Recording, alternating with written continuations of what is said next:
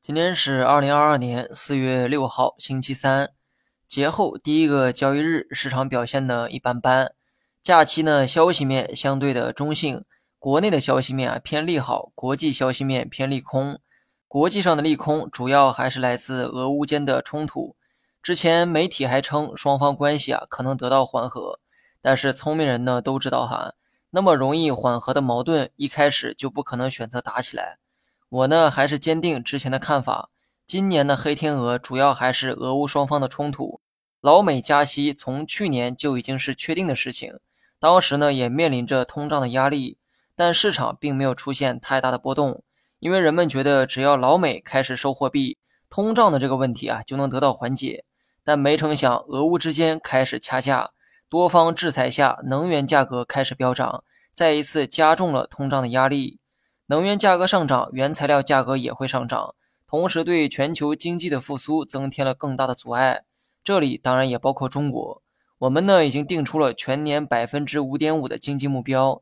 按照目前这个态势发展，上半年还需要更有力的经济刺激手段出台。如果等到三季度还没有任何的改善，那么留给我们的时间可就真的不多了。邻居在打架，我们呢也不好插手。解决经济问题只能从自身找方法，于是呢，就有了房地产的绝地重生板块内，今天又刷起了涨停潮。龙头万科去年的财报呢，很多人啊也看到了哈，净利润同比下降百分之四十五，毛利、净利双双大跌。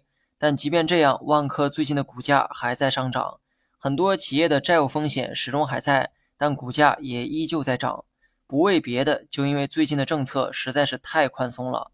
再这么下去，就要回到二零一五年的宽松力度，不惜代价保地产，就是迫于经济的压力。按照目前的这个趋势来看，今年上半年结束前，真的有可能再来一次降准或者降息。那么从炒作的逻辑来说，我认为地产目前的涨幅呢，有可能是最后一冲。只不过这一波上涨何时结束，我也不知道。但内心呢，一定要做好防范，做好这是最后一波上涨的准备。技术面就紧盯着五日线，五日线上可以继续看涨，跌破五日线时大概率会迎来高位矩阵，到时候很可能就是阶段性的顶点。